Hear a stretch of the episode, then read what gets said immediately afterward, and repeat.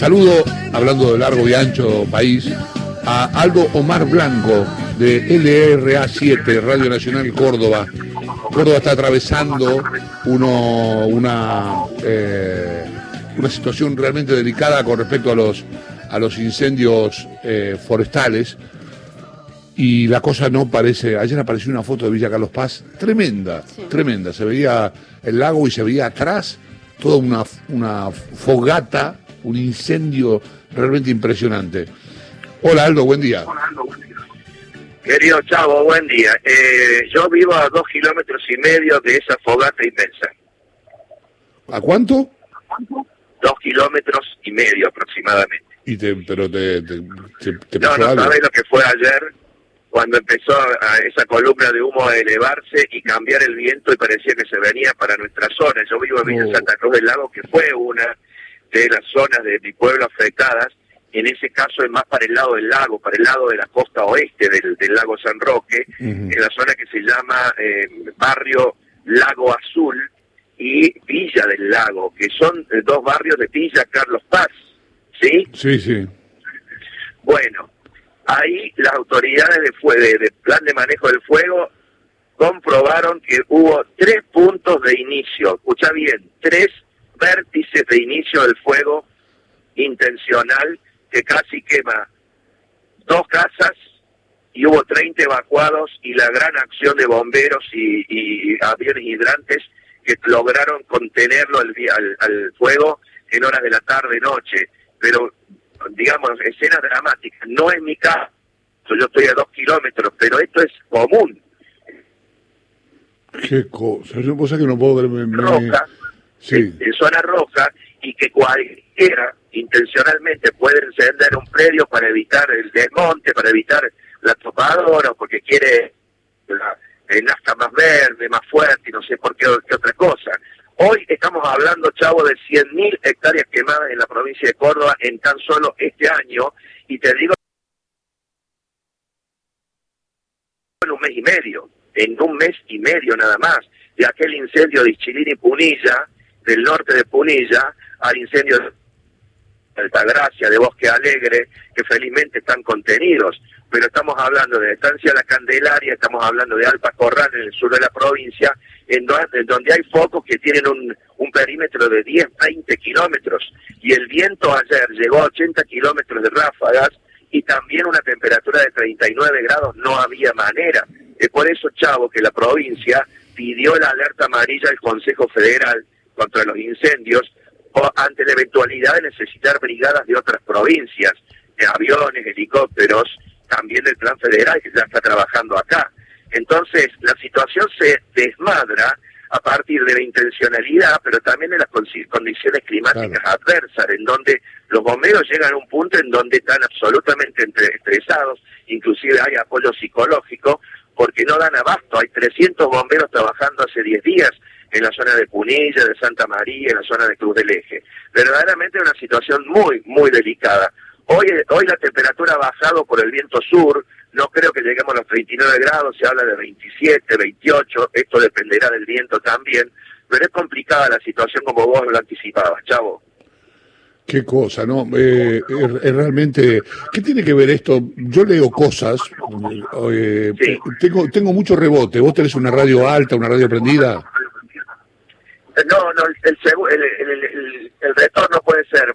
Sí. Yo te escucho perfectamente. Bien, no. Decime vos si está bien. No, sí, perfecto. Yo decía que eh, leía cosas que vinculaban, eh, esta- eh, ¿cómo- a ver cómo podría decir, estos incendios con ciertos emprendimientos inmobiliarios.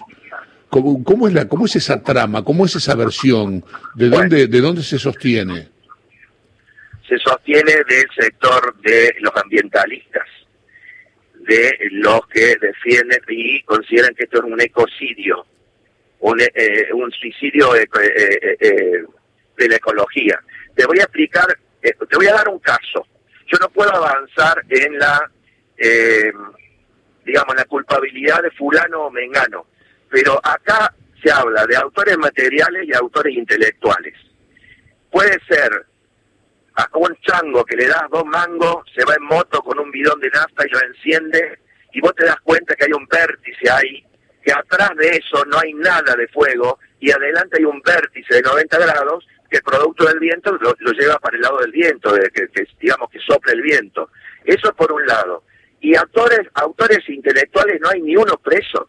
O sea, acá pagas una multa, te detienen y te liberan. Acá no hay una, una pena, y eso es lo que están pidiendo, pena de, cárcel para los que realmente se benefician con esto. No hay una ley que diga no se puede construir nada en los lugares donde ha sido incendiado, porque si no está la prueba evidente de todo eso.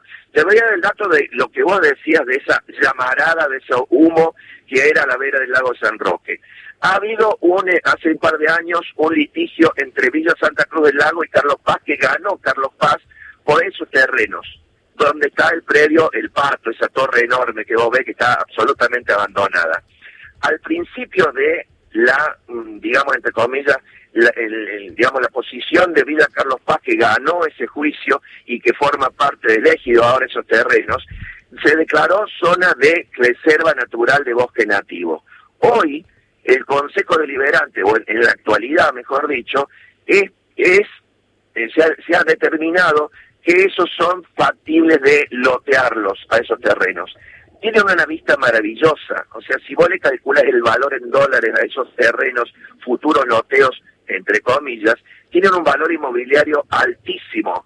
¿Por qué? Porque es una zona maravillosa con, un, con una vista a la sierra, con una vista al lago, con, con, digamos, con llegada a la costa. Y esos terrenos se han quemado, chavo. Esos terrenos se quemaron ayer. Justamente. Vos sabés, que me, me impresionó mucho. La pregunta tiene que ver con algo que leí que me impresionó mucho que decía, miren, eh, que no haya, que no, que no, que estén prohibidos emprendimientos inmobiliarios por 30 años y se va a saber que no hay más incendios. Entonces, digo, y, ahí me, me, hizo un poco de ruido, me hizo un poco, me, me, viste, digo, la pucha, ¿qué, qué pasa? Digo, no, no, no estoy muy, no, no tengo mucha, mucho conocimiento de lo que sucede ahí, de qué relación tiene estas cosas, pero bueno, ahí está explicado. Eh, está explicado eh, porque aparte, esta noticia se olvida y no es que nosotros nos la olvidemos vos y yo, pero después son pasa, pasa un par de años y a donde estaba quemado hay un verde hermoso, los los los troncos rotos y los troncos quemados se, se erradican y aparecen loteos de barrios privados.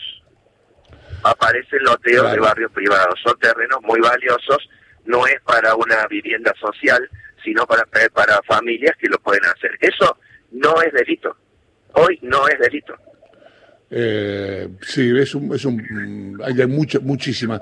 Viste, es como, como cuando vos estás tenés la casa descuidada que no, que no, que no la, que no la arreglás durante mucho tiempo y, y, encontrás mancha de humedad, te pierde el agua, este, la canilla, vos eh, abrir, abrir, abrir la puerta con la manija y te quedas con la manija en la mano. Así está, a veces uno piensa que está la Argentina, ¿no? Con algunas cosas que han tenido descuido durante años y, se han, y han avasallado gente que los negocios nos han pasado por, por arriba con la ¿cómo te diría? Con, con, el tema del, del, famoso progreso, que además no lo es, ¿no? Pero bueno, eh, no sé, no, no me gustan estas cosas, me parece que incluso poniendo en peligro la vida de la gente, ¿no? Vos, vos me estabas contando, Aldo, que vivís muy cerca de esos incendios que yo vi y que me impresionaron mucho, que estaban ocurriendo en Carlos Paz.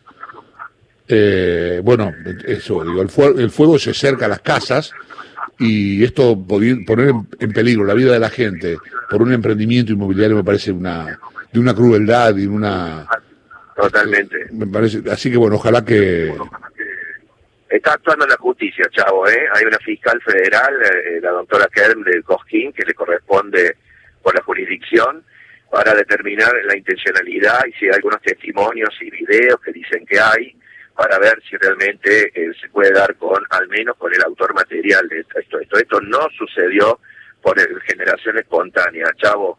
Eh, ponemos entre comillas en potencial la culpabilidad de desarrollistas inmobiliarios. La gente cada vez se convence más de, de eso, agregado a una necesidad de alerta temprana por parte del gobierno.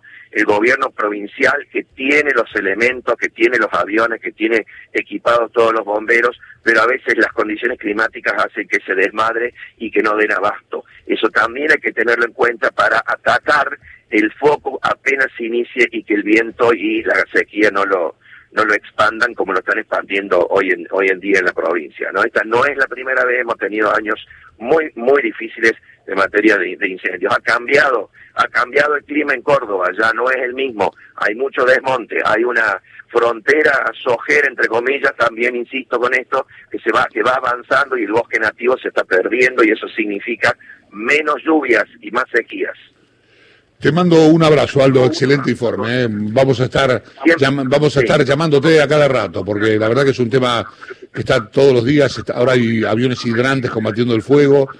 Eh, ¿La temperatura bajó o sigue, sigue alta? Sí, bajó de 39, ahora se aproxima a 37, a, perdón, a 27, ahora hay 21 grados en la provincia de Córdoba y el viento debe estar en 20 kilómetros más o menos de nuevo. A la mañana no había, ahora hay viento y eso, insisto, complica un poquito. Eh, un abrazo, Aldo, gracias.